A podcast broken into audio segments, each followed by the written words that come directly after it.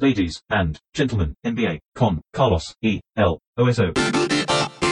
Señoras y señores, bienvenidos a otro episodio de este podcast en el que acostumbramos a hablar de la NBA con Martino Simani. ¿Cómo estás, Soso? Excelente. Hablemos de vueltas, hablemos de gente que regresa a las canchas, pudiendo hablar de una cantidad de gente que se ha ido de las canchas por una troja de lesiones interminables, pero veamos la mitad del vaso lleno, creo que es un quinto del vaso lleno, porque son mucho menos los que vuelven que los que se fueron, al menos momentáneamente, y esa tasa de recambio sigue dando negativo, pero podemos hablar de la vuelta de Paul George, que es uno de los jugadores más importantes de esta temporada por razones obvias, porque está en el favorito al título y porque además volvió con hombros nuevos que le quedan bastante bien, se puede decir, de lo que se vio en los primeros tres fechas. No sé qué, qué te parece 33 puntos en el primer partido, 37 en el segundo y en el tercer partido, que en realidad fue el peor de los tres, eh, metió un triple para pasar al frente faltando 20 segundos. Absolutamente ridículo.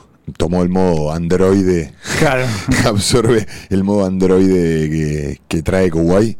Y bueno, obviamente con unos porcentajes que van a ser absolutamente insostenibles, Ajá. pero con una fluidez en el juego extrañísima para el procedimiento que tuvo, para el tipo de lesión de la cual regresa, que si bien te permite mantener tu estado atlético y aeróbico como para ir y venir en la cancha, el hecho que esté tan fino con el tiro eh, sorprende, realmente sorprende, en un equipo que está muy fino ofensivamente, pero que aparte lo necesitaba eh, por demás, con la salida justo a tiempo de Kuwait lesionado. Exactamente, sí, Kuwait desapareció eh, durante, ya lleva tres partidos afuera y quizás eh, tenga alguno más. ¿Crees una sensación sin sustento ninguno? Decime. O con un sustento, pero eh, mu- muy, poco trabajado. Sustento esotérico. Sí, exactamente. Eh, para mí los Clippers están un par de escalones arriba de los demás y todavía no nos dimos cuenta. Me refiero a todavía a la gente que consume la NBA y al mainstream de la NBA, a la gente que suele opinar sobre la NBA. Creo que todavía no se dieron cuenta por tres razones básicas. Una es que es un equipo nuevo en una franquicia que no tiene historia. Ajá. Si fuera un equipo nuevo en una franquicia con historia, sería diferente. La segunda es que justamente la franquicia con historia eh, son los Lakers y está LeBron James al lado con un equipo serio y con Anthony Davis. O sea, es de verdad. LeBron James finalmente tiene un equipo para competir en los Lakers. Y salieron, como habíamos mencionado, con un propósito serio. Están realmente tratando de marcar la, marcar la cancha, avisorando el peligro que sintieron desde el primer partido y por la, la historia con la cual viene este plantel. Están jugando los partidos práctica- prácticamente como si fuera playoffs. ¿Son los más hambrientos? Eso te iba a preguntar. Y yo, creo, y yo creo que sí, creo que Boston y ellos son el, e- el equipo que realmente salió a probarse en esta temporada regular y un equipo en el cual claramente, dada la el historial de los jugadores, tenía cosas para probar. Es impresionante lo hambrientos que se lo ven a los Lakers. Lo ves en los. Si, si mirás lo- los box scores. Eh, la cantidad de minutos que juegan, el tipo de rotación que están implementando y bueno, y simplemente falta, simplemente hay que mirar los juegos con lo, lo metido que está el equipo en sí mismo y la tensión que hay, sobre todo cuando generalmente empiezan a salir las cosas bien, con la tensión que están, que están reaccionando, vos te das cuenta la importancia que están viviendo cada partido. Sí, y tienen un técnico eh, con la cabeza en la guillotina. Eso también aumenta esa urgencia, ¿no? Porque si hubiera arrancado eh, 5-7 en lugar de 12-2, no sé cómo va, si hubiera arrancado eh, 6-8, Vogel estaba con un pie afuera ya. Ya Sí, estaba todo el mundo pidiendo su cabeza. Eso no quiere decir que no lo vayan a echar. Yo creo que lo van a echar igual. Pero él, cada, en cada brecha, cada eh, tramo de la temporada se va jugando eh, su, puesto. Eh, por lo tanto, me parece que en ese sentido se los ve como especialmente eh, hambrientos y con, con una necesidad de ganar que no todos la tienen en una temporada de 82 partidos. ¿no? Eh, probablemente sean ellos, sí, Boston, que tiene como muchas cosas para probar y que, que ya hablaremos de, de ese equipo también, y Houston. A Houston se lo ve un poco así también. Puede ser. No puede sé, ser. el- el- por, por ejemplo, el partido contra los Clippers Eh, Houston, eh, por supuesto que se prende, además cuando Harden está, entra en su fiebre, está, está en el. eh, arrancó, arrancó la gira mucho más temprano que la temporada pasada, Harden.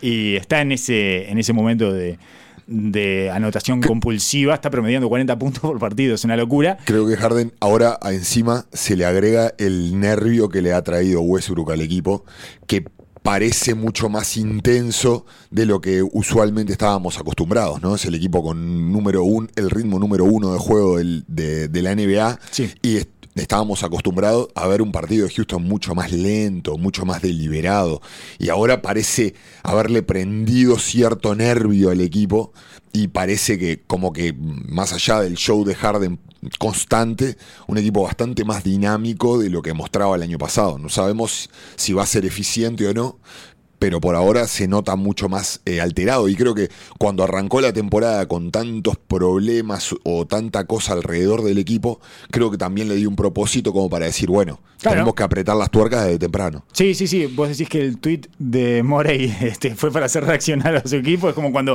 el coach se hace cobrar un técnico, digamos. Bueno, se le fue la mano. Sí, sí, poco, sí, eh. sí, claro, claro, claro. Es, el, es la forma de hacer reaccionar tu equipo más cara de la historia.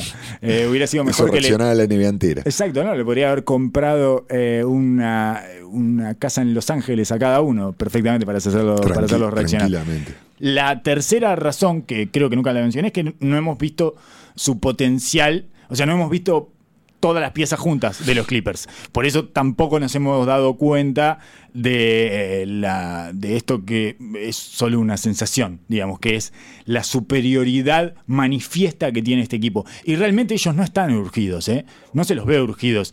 Eh, Tienen como puntos claves, como mojones. Está así, el primer partido contra los Lakers lo vamos a mostrar.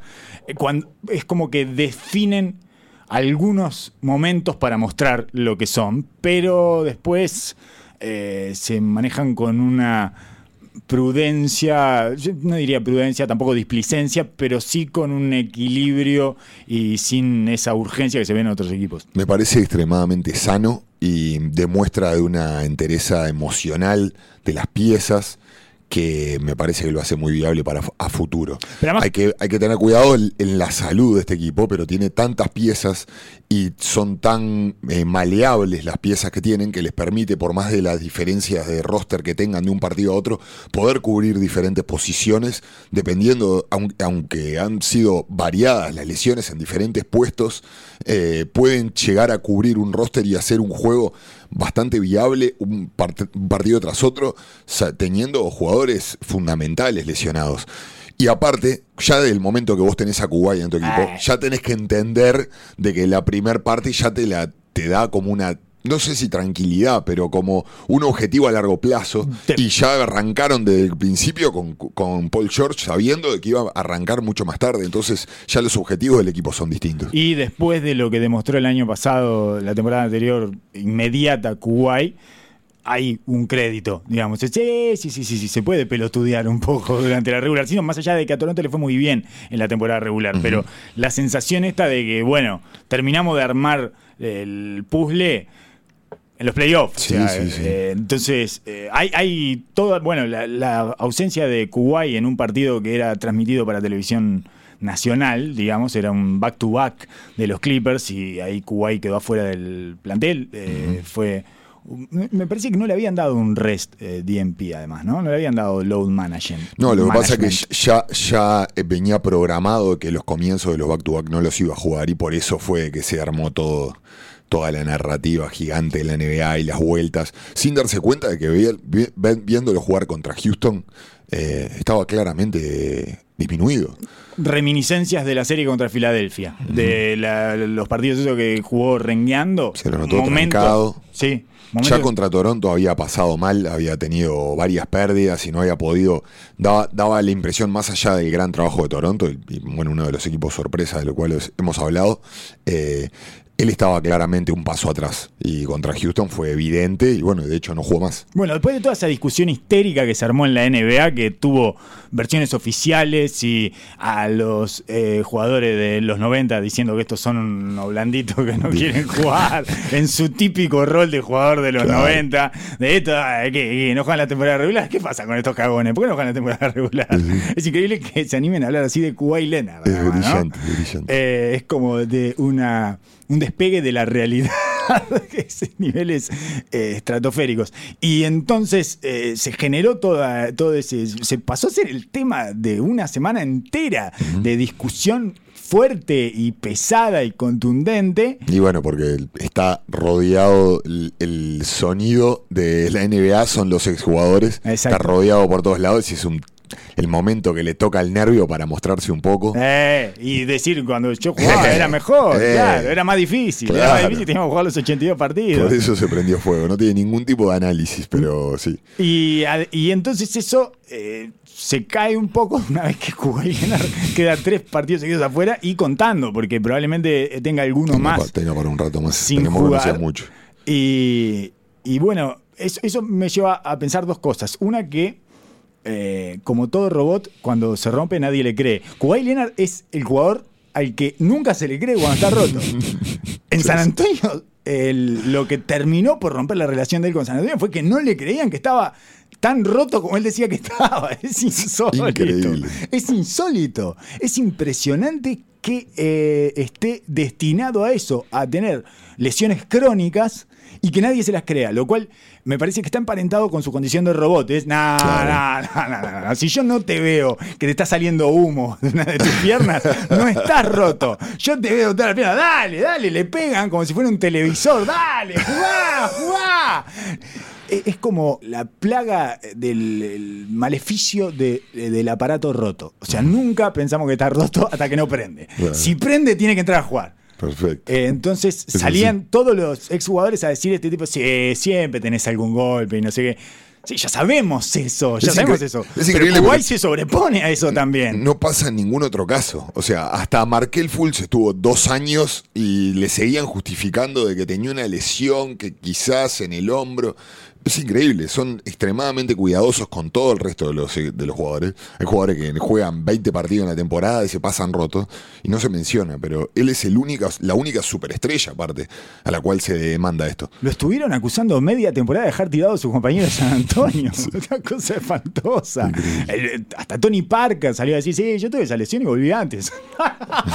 paren, paren un poco. Hay, hay algo, me parece, en su, en, en su condición robusta y esa solidez, esa cosa que parece intraspasable, que no nos permite notar que el tipo se lesiona. Sí, sí, sí. Que es, eh, eh, es más bien frágil. No genera empatía. Es frágil Kuwait. Es, eh, de- deberíamos haberlo aprendido ya, porque ha estado muy lesionado durante muchas temporadas y nunca alcanza a jugar más de 65 partidos. Y más allá del load management, tiene roturas permanentes en su físico. Sí, no sé si permanente, esto sí es crónico y es natural, que hay jugadores que tienen tenés, tenés deficiencias en tu cuerpo y tenés difer- diferentes cosas que son difíciles de sacar, más un tipo que juega tan físico como él. Por otro lado, eh, la discusión acerca del load management y de si se debe hacer o no y de cómo eh, se va desvalorizando eh, la temporada regular.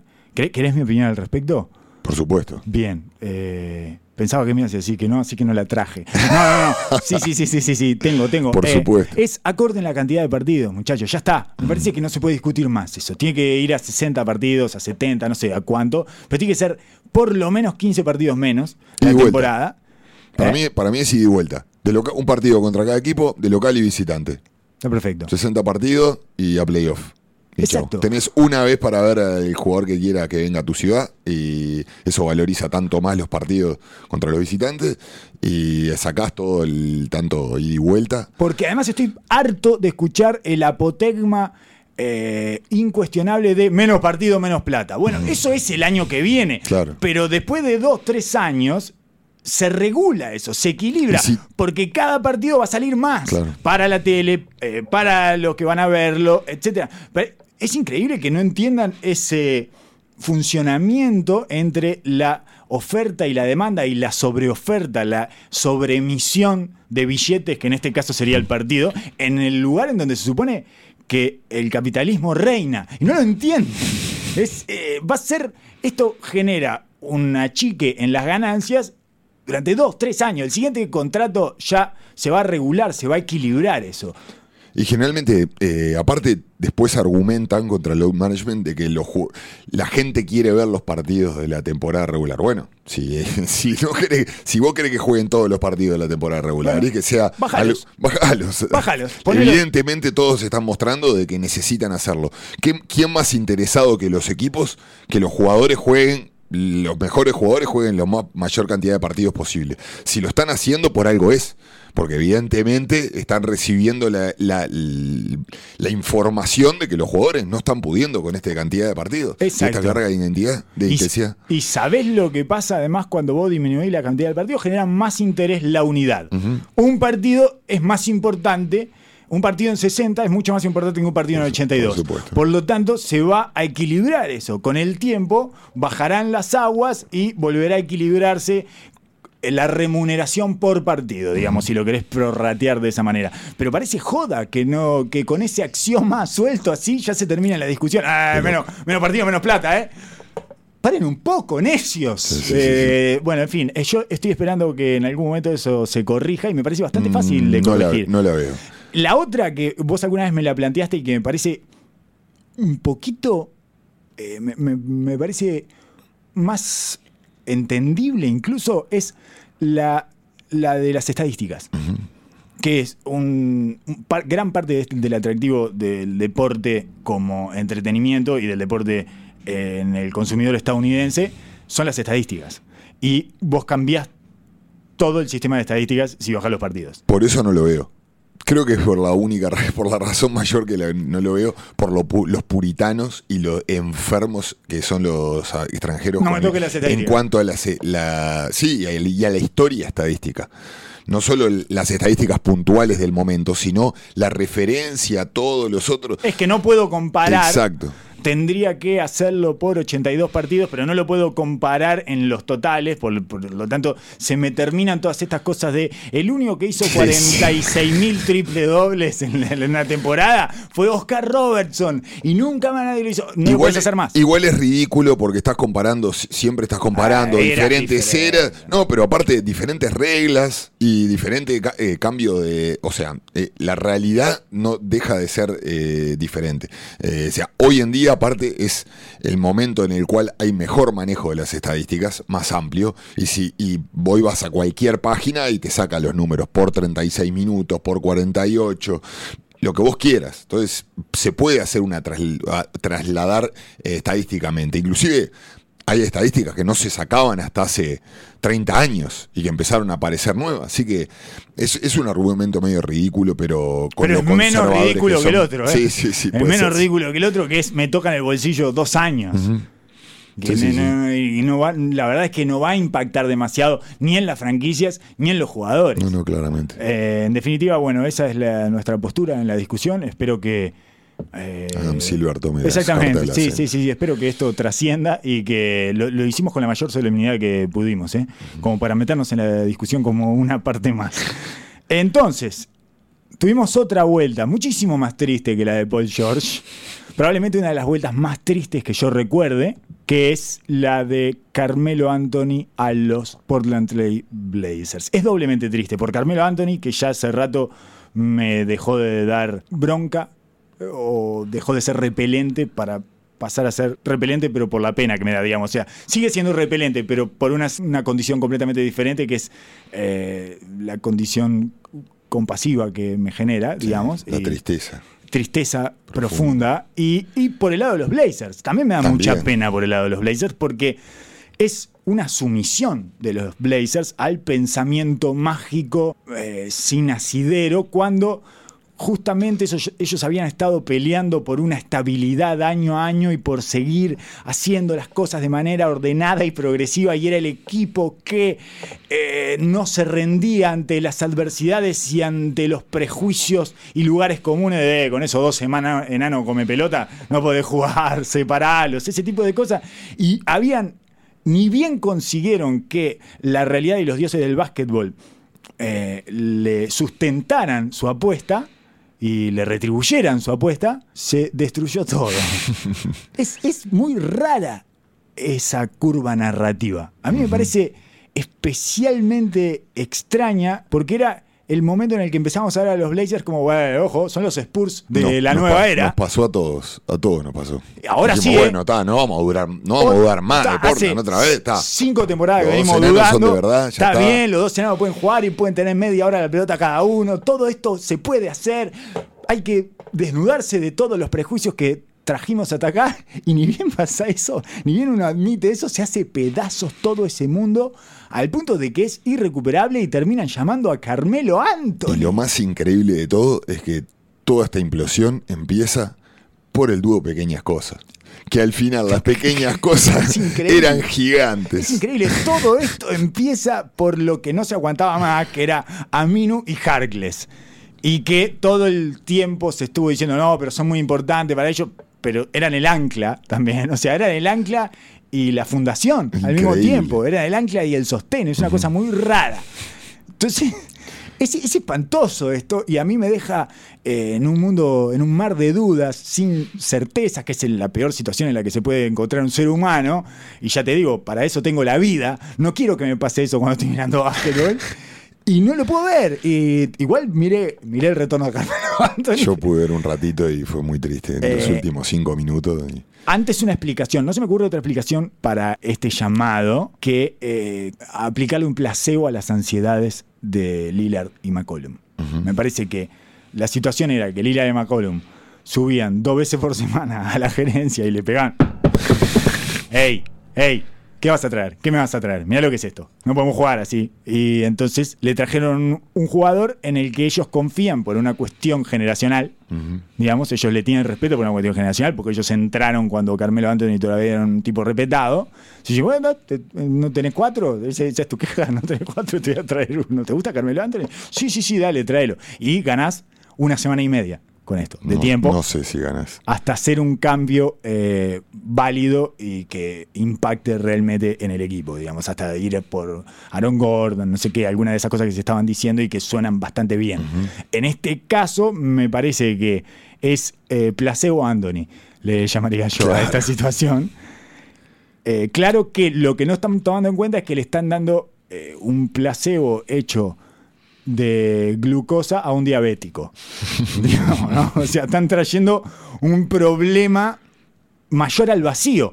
Tenían un vacío en esa posición y lo reemplazaron con un problema.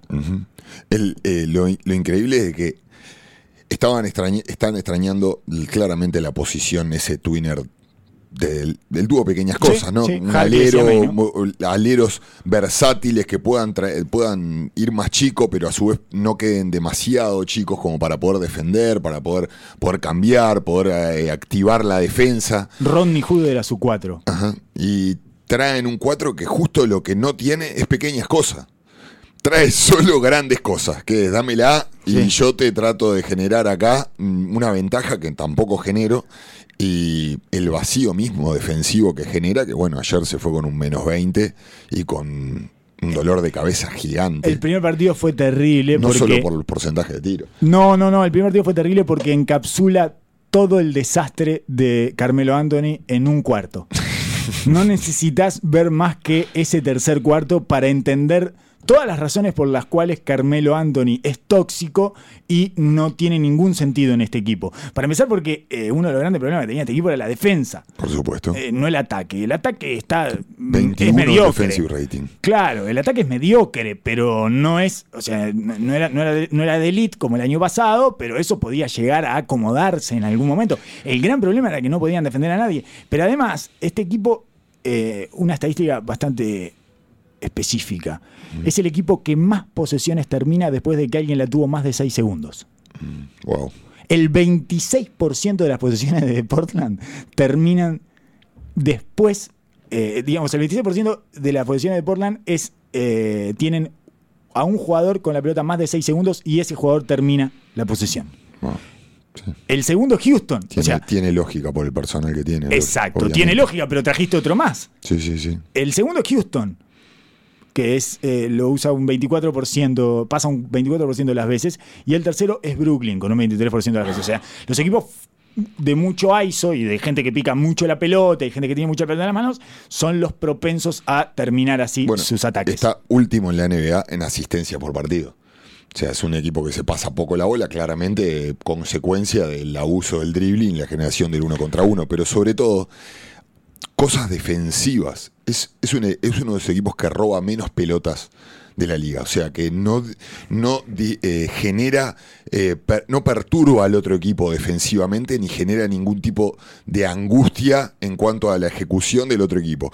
Eso que genera que los equipos jueguen con tranquilidad y que vos te ponga mucho más presión ofensiva, más para un equipo que juega tanto a ISO. Entonces te genera, generas pocos puntos fáciles, todo te, te hace sentir como eh, trabajoso, todo cuesta y cuando la defensa no te da nada del otro lado, eso es una, una fórmula para el mal humor 100%. Un equipo que no se pasa la bola, que no corre, que no recupera la pelota y que encima abusa del dribbling, es, es lo peor que te puede pasar ofensivamente y para el cómo se siente un jugador en un equipo. Exactamente, y esa, esa ausencia de felicidad, eh, esa herida abierta, fue salada con Carmelo Anthony, digamos, ¿no? Es echarle, ya no sale a la herida, sino sal a las papas chips, digamos, ¿no? Es una, es una redundancia traer a Carmelo Anthony porque lo único que va a hacer es agrandar todos esos problemas. Carmelo Anthony tuvo una bienvenida al- a la cancha de básquetbol por los dioses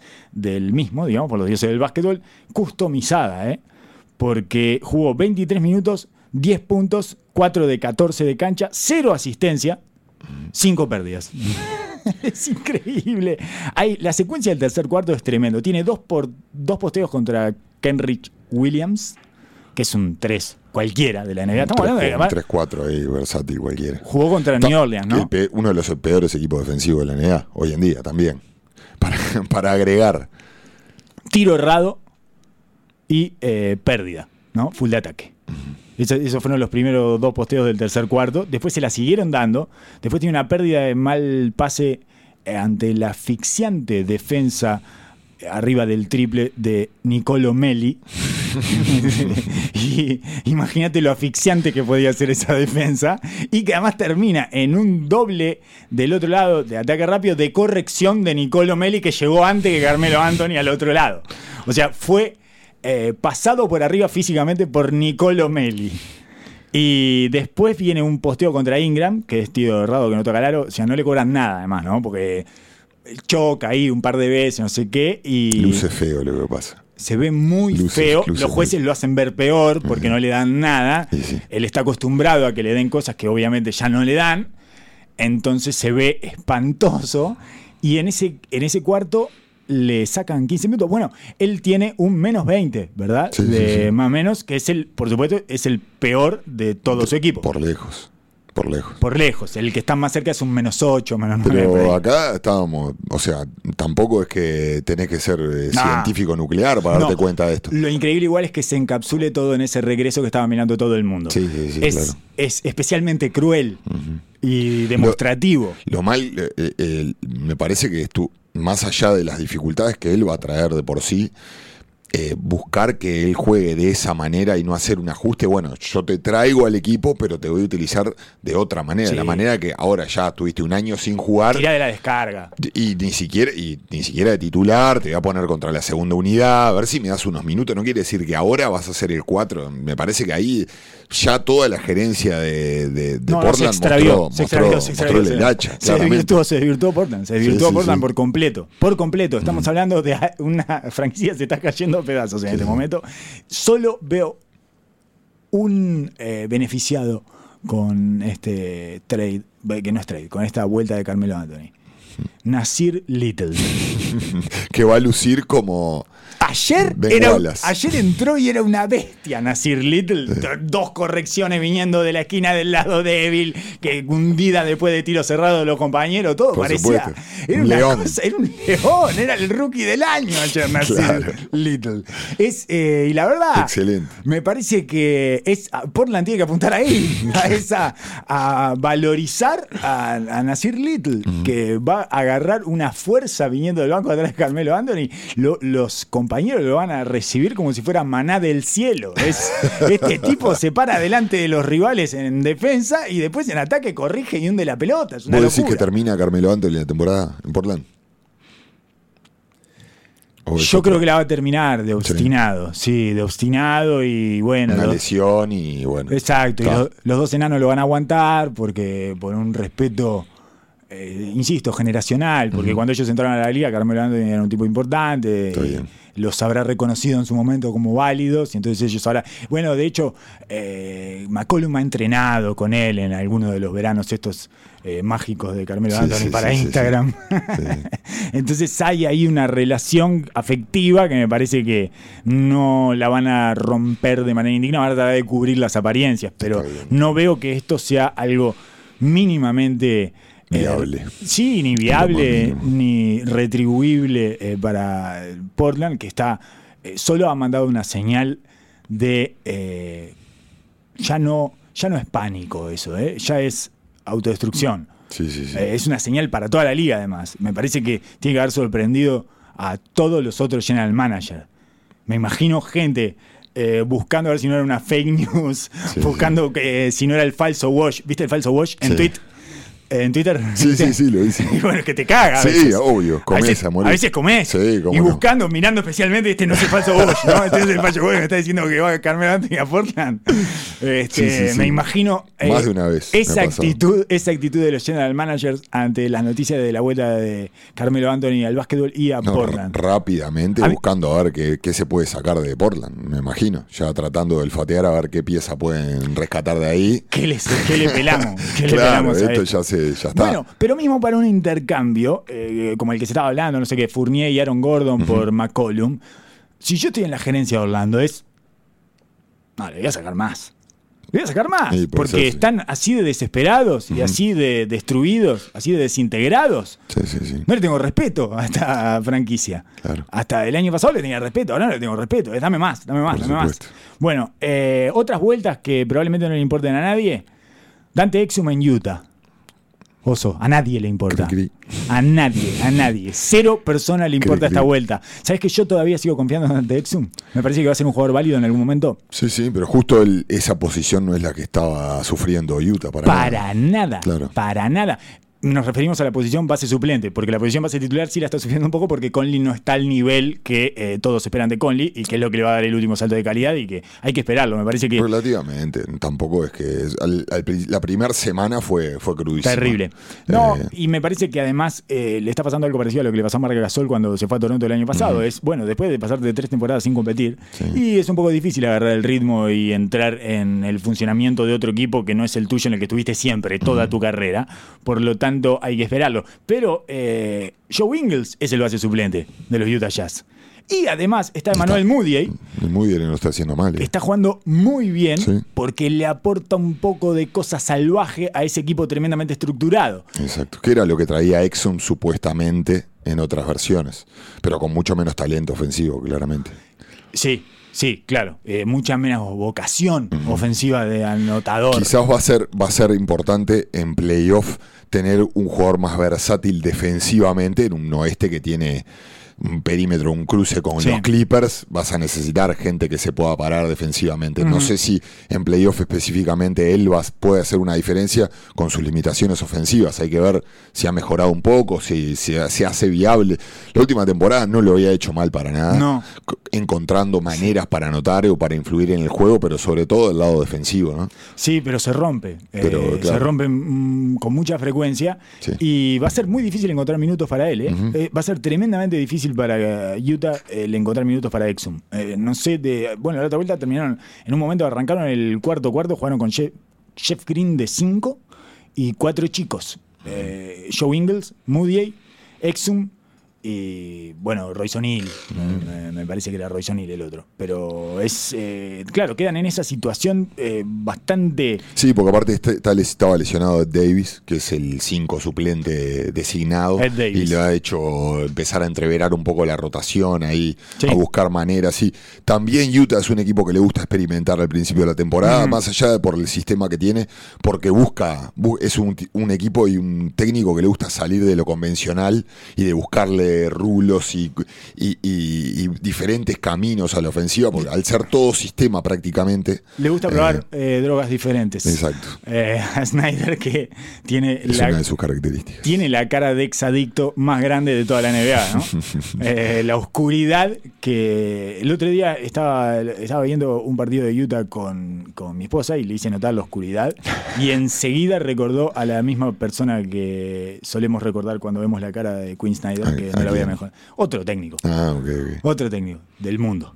Este, que te hace acordar, como esa, esa oscuridad. Correcto. Esa oscuridad de, de tipo que eh, baja a los subsuelos de- del universo, que lo ves, que lo ves. Uh, este es de bajar a los subsuelos, sí, ¿eh? sí, sí, sí, este, este de meterse en las tinieblas y quedarse a vivir ahí un rato. Claro, claro. Eh, pero bueno, volvió otro que volvió y quizás no le importa a nadie, pero a mí sí. Y creo que a vos también, Oso, en este caso también, porque nos da felicidad. Volvió JJ Barea, Oso. Mm, sí, JJ, una alegría siempre verlo jugar. Es una maravilla después de una rotura de tendón de Aquiles. Lamentablemente eh, entró, hizo su magia, eh, agarró el, el- el cinto de Superenano. el cinto de superenano por un ratito y nunca más lo vimos. No, no volvió a pisar la cancha porque también tiene problemas para encontrar minutos en esa rotación. Eh, tiene, bueno, además de.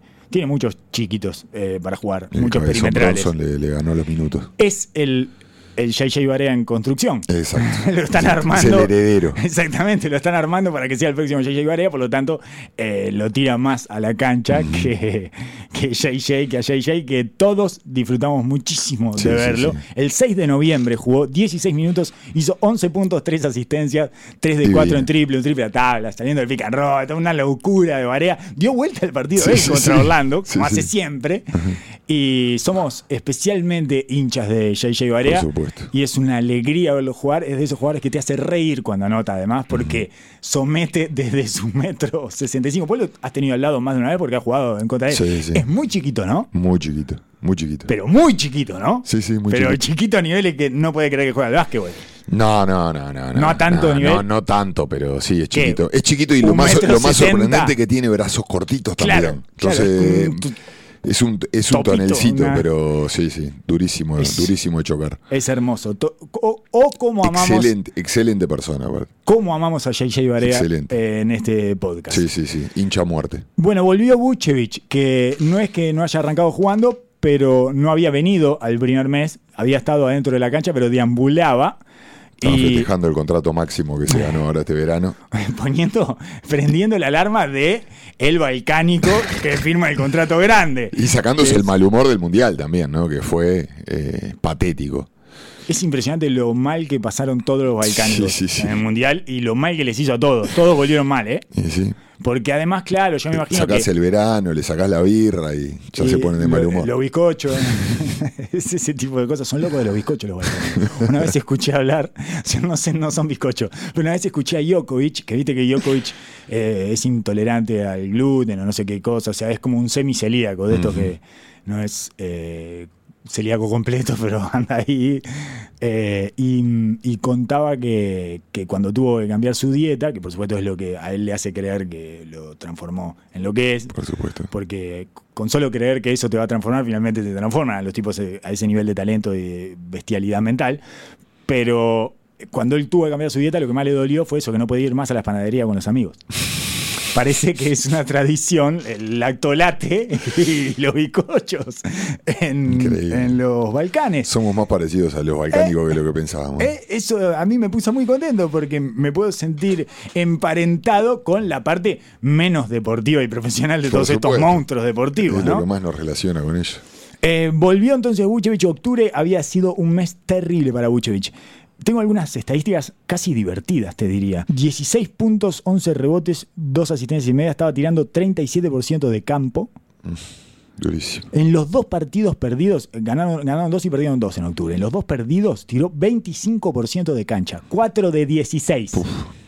O sea, 8 de 32, ¿no? Sí. Eh, sumados.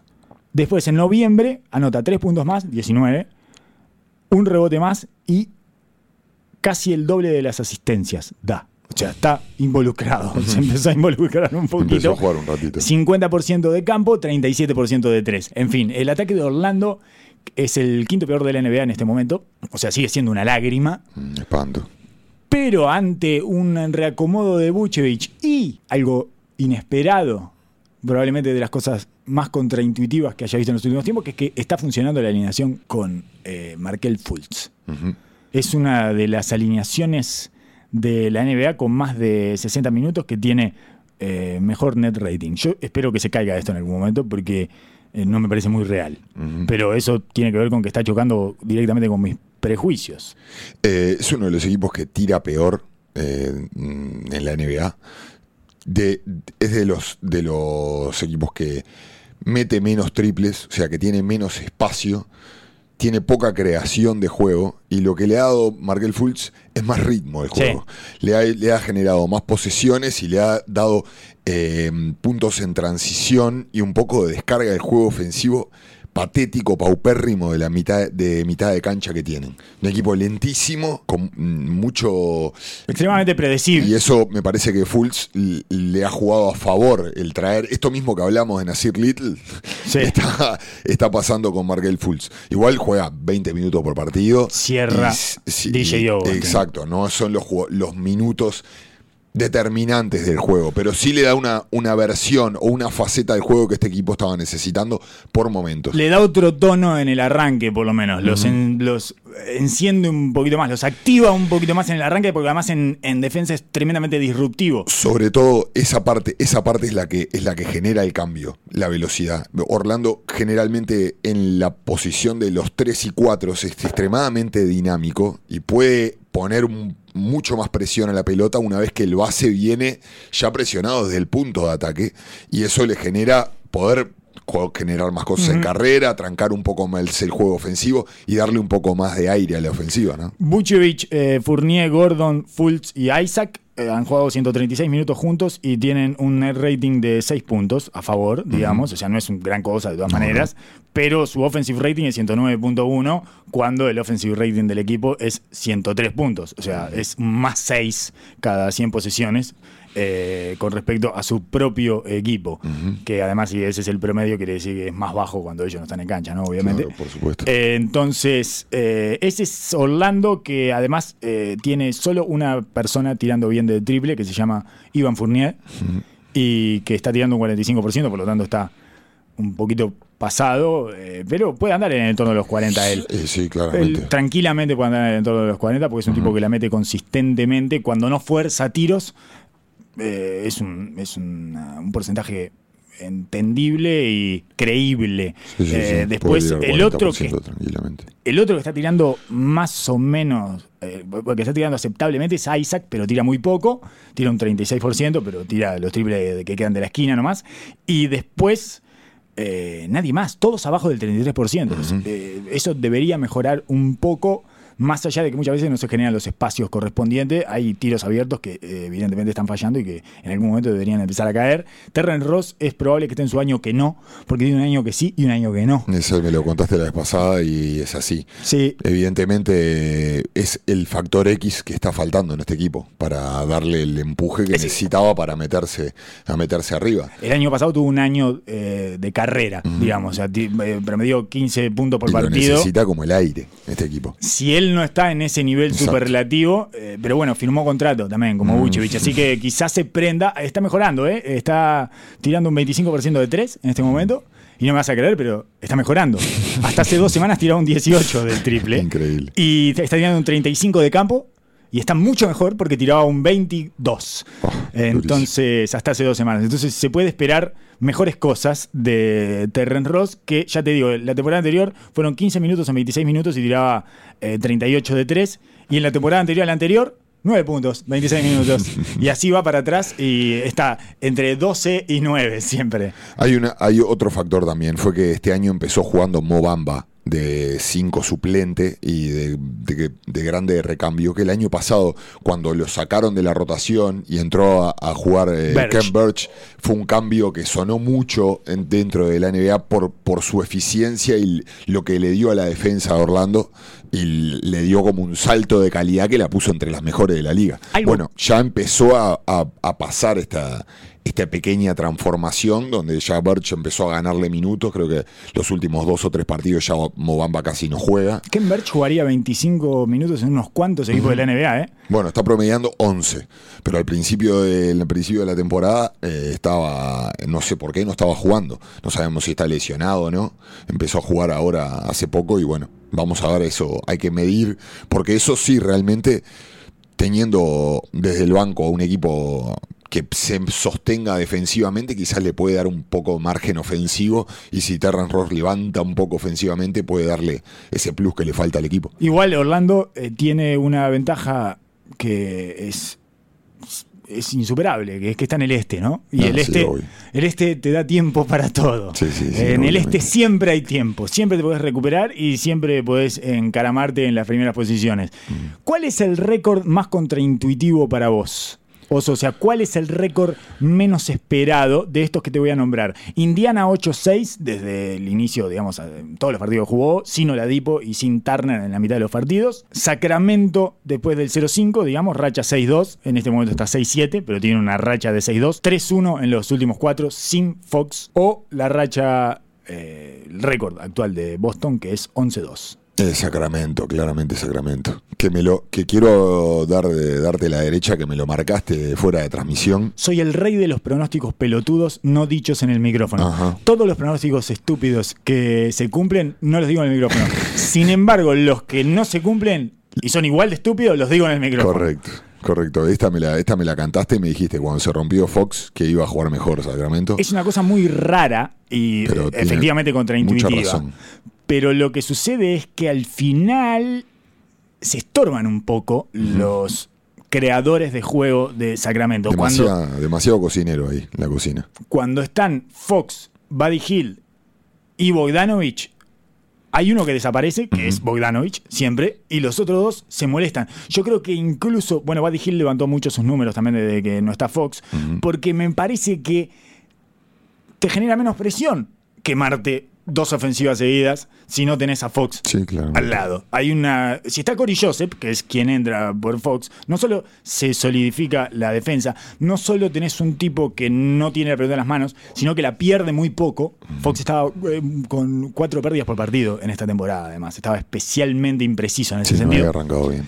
Y, y además, no te quema eh, la situación de comerte tres ofensivas seguidas cuando no se la diste a Corey Joseph. ¿Qué te importa si no se la das a Corey Joseph? Ahora, si no se la das a De'Aaron Fox, eh, ya es un poquito más complicado y en algún lugar de tu cabeza te presiona, porque bueno, la tengo que meter, porque si no, eh, esta, esta ofensiva me la quemé mal. No, y muchas veces lo que empieza a suceder con esos bases hiperveloces, costa a costa, que son una ofensiva prácticamente solos, es que muchas veces el, el equipo o los tiradores empiezan a agarrar ritmo, pero por momentos se recupera una pelota y el tipo arranca contra todo y ya cambia el momentum y de repente por su talento puede generar cosas, pero ya el flujo de juego ya empieza a irse para otro lado y los tiradores lo sienten tremendamente eso.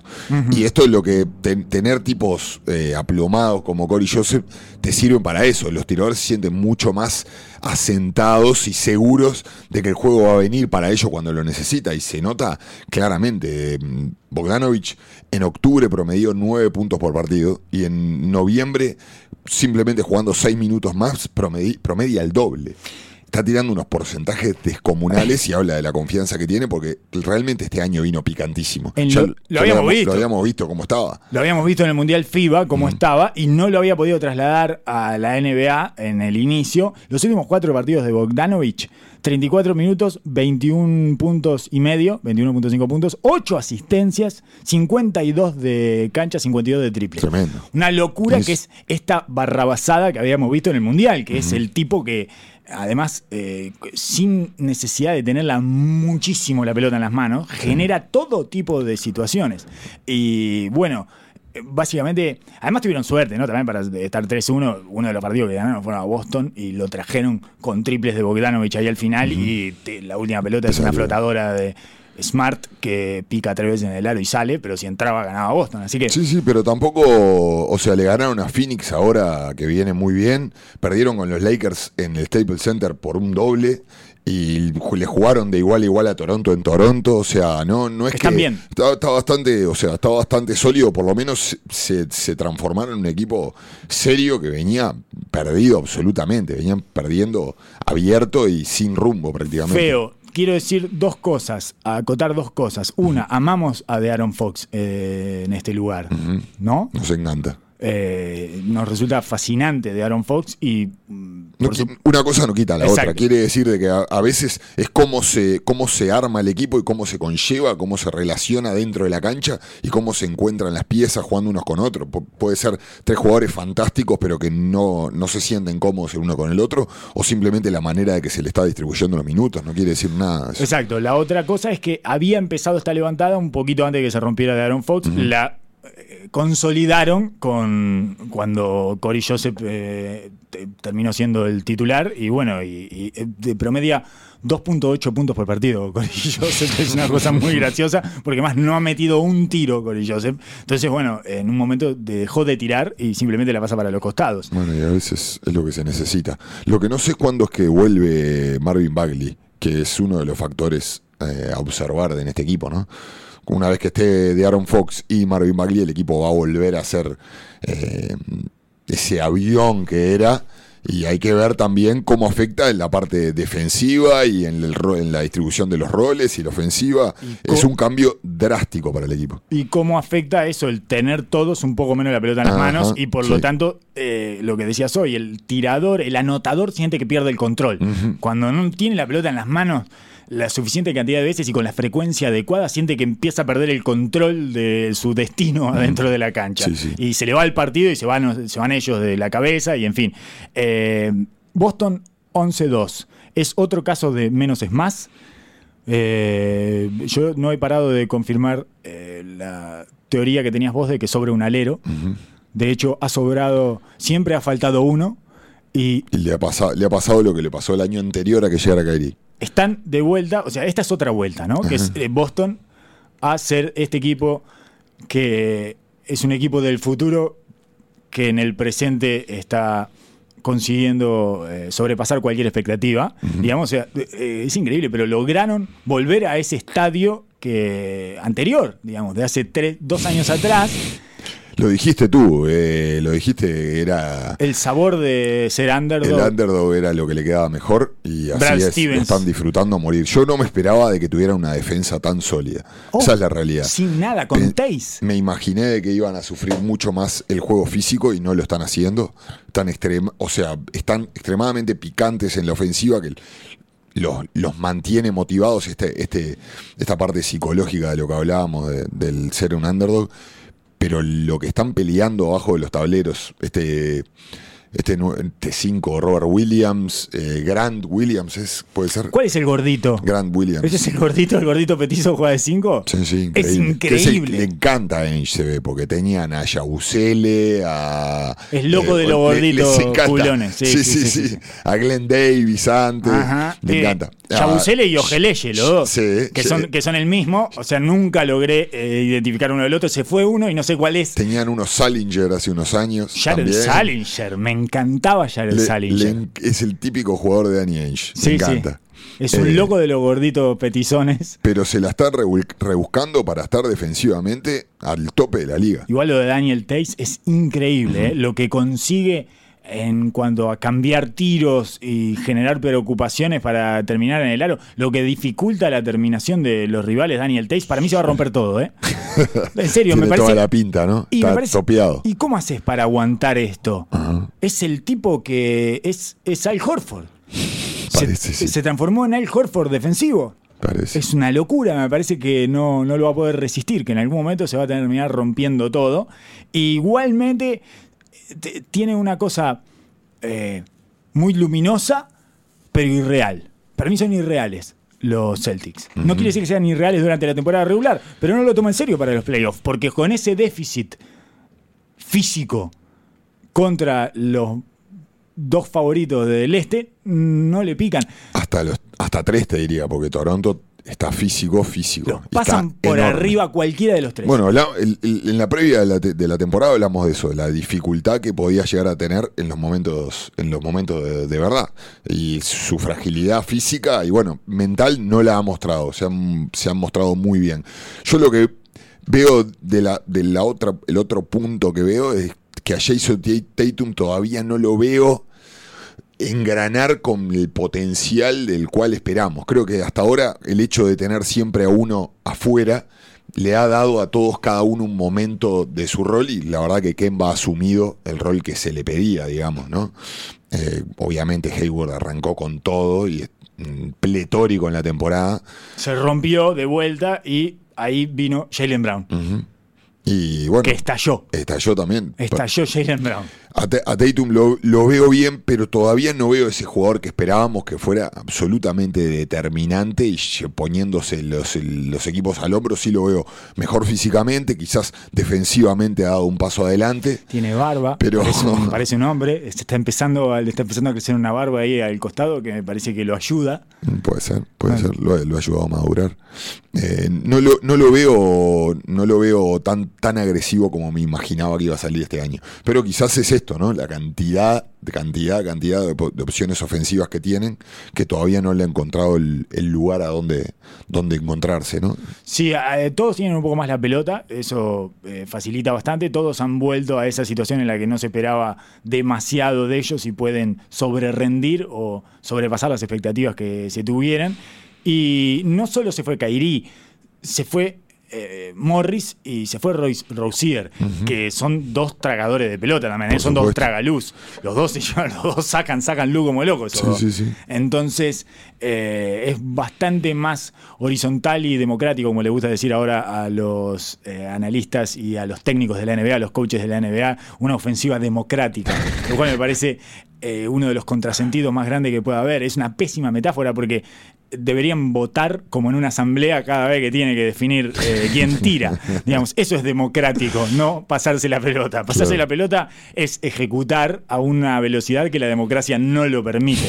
Eh, de cualquier manera. Muy fino eh, sí, sí, sí, sí. De cualquier manera, solo quería decir eso. Y, y lo otro que quería decirte es que Indiana, estás todavía a tiempo de bajarte de tu pronóstico de Detroit en esta pequeñísima, ínfima No, te voy a dar el gusto, te voy a dar el gusto y le voy a seguir peleando hasta el final. esta ínfima competencia que tenemos entre vos y yo sobre el octavo del muy, oeste. Muy serio, Indiana. no, tremendo, Indiana. Muy yo, serio, estoy Indiana. muy sorprendido. Yo también. Un año más, el bolichero Macmillan sigue Es el- sorprendiendo. es el mejor bolichero No de le todos. queremos dar la derecha, no le queremos dar la No, derecha. no, siempre dudamos de él. Ajá. Hasta el día que confiemos y se caiga a pedazos, como suele suceder en este tipo de relaciones enfermizas que nos genera el básquetbol y la NBA. No te vas a bajar, entonces te vas a quedar con esa porquería de equipo que son los Detroit Pistons, Sí, sí, sí, con otro bolichero que es mucho peor. Ya podemos decir que en ese duelo de bolicheros pierde lejos. pierde, pero muy lejos eh, Casey con Macmillan. Sí, sí, sí, sí. Casey es de los peores técnicos de la NBA, ¿eh?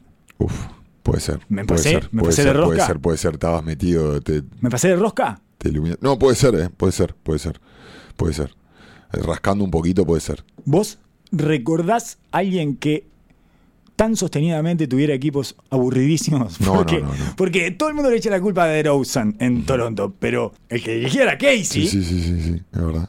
es fácil cargarlo a DeRozan, que es un depresivo, le tiramos todo, no importa. El otro día me di cuenta que los depresivos no ganan las divididas. Es Eh. una hipótesis que deberíamos buscar eh, estadísticamente. Deberíamos buscar estadísticamente porque me parece que los depresivos pierden la vida, lo cual tiene cierta lógica, porque Porque en ¿Cómo definitiva, eh, su pesimismo natural, aunque, aunque no es directa la relación entre el- el- la depresión y el pesimismo, pero esa, esa forma bastante gris y opaca de ver las cosas te impide eh, la- el optimismo irreal que debes tener para ganar una dividida. No, esa cosa de me la voy a quedar yo. Claro. ¿Por qué? Porque me la voy a quedar yo. Y bueno, eso es difícil de encontrar en un depresivo. Eso- esa determinación. Tiene muchísima lógica. sí. determinación, así no, sé, que- no sabría cómo empezar a buscarlo, pero Habría que, tenemos que empezar a buscar Kevin Love, de Rosen, tenemos que empezar a buscar Claro. qué tipo de resultado y eficiencia tienen las pelotas divididas buenísimo, ellos. buenísimo. Y me parece que encontraremos ahí eh, el eufórico. El eufórico, el eufórico es el que gana las divididas. Claro, porque claro, está. Patrick Beverly gana las divididas. Eh, Kuwait Leonard gana las divididas, que no es eufórico, no es- pero no es depresivo Kuwait No, no, claramente no. No, no. Pero Es- eufórico tampoco. no, no, no, no, no, no. Seguro que no, seguro que no. Pero bueno, eso nomás. Y solo eh, tengo una. Me hubiera gustado repasar. Te voy a dejar una pregunta planteada para el próximo episodio. Que es: ¿dónde te parece que mejoró en este inicio de temporada con respecto al anterior Luka Doncic? Mm, Podemos dejar eso eh, para el próximo. Me encanta que me- dejar, dejar a Doncic en el tintero es excelente. Sigue siendo el equipo que más vemos Dallas. Por lejos. eh, para poder ver a Luka Doncic cada uno de sus partidos. Sí, sí.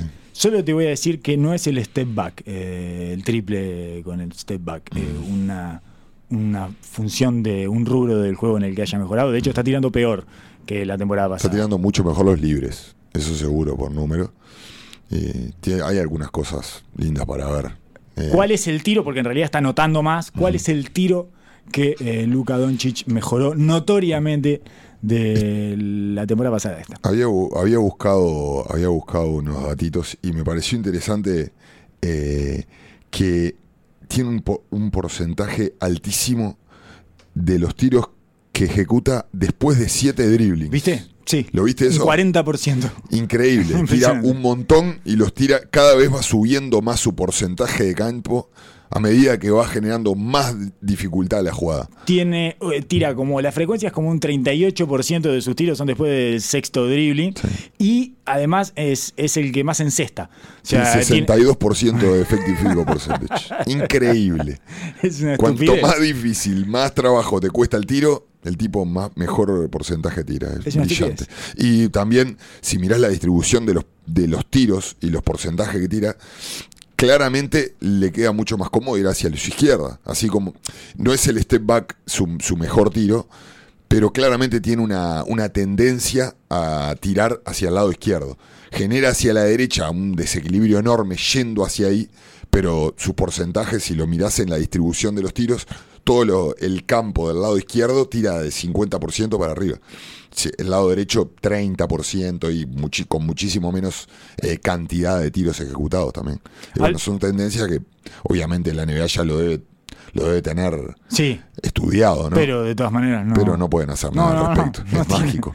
no tiene manera de parar a ese vendaval. Es una bestia. Señores y señores, muchas gracias por llegar hasta acá. Será hasta la que viene. Gracias, Oso. Nos vemos. Hasta luego.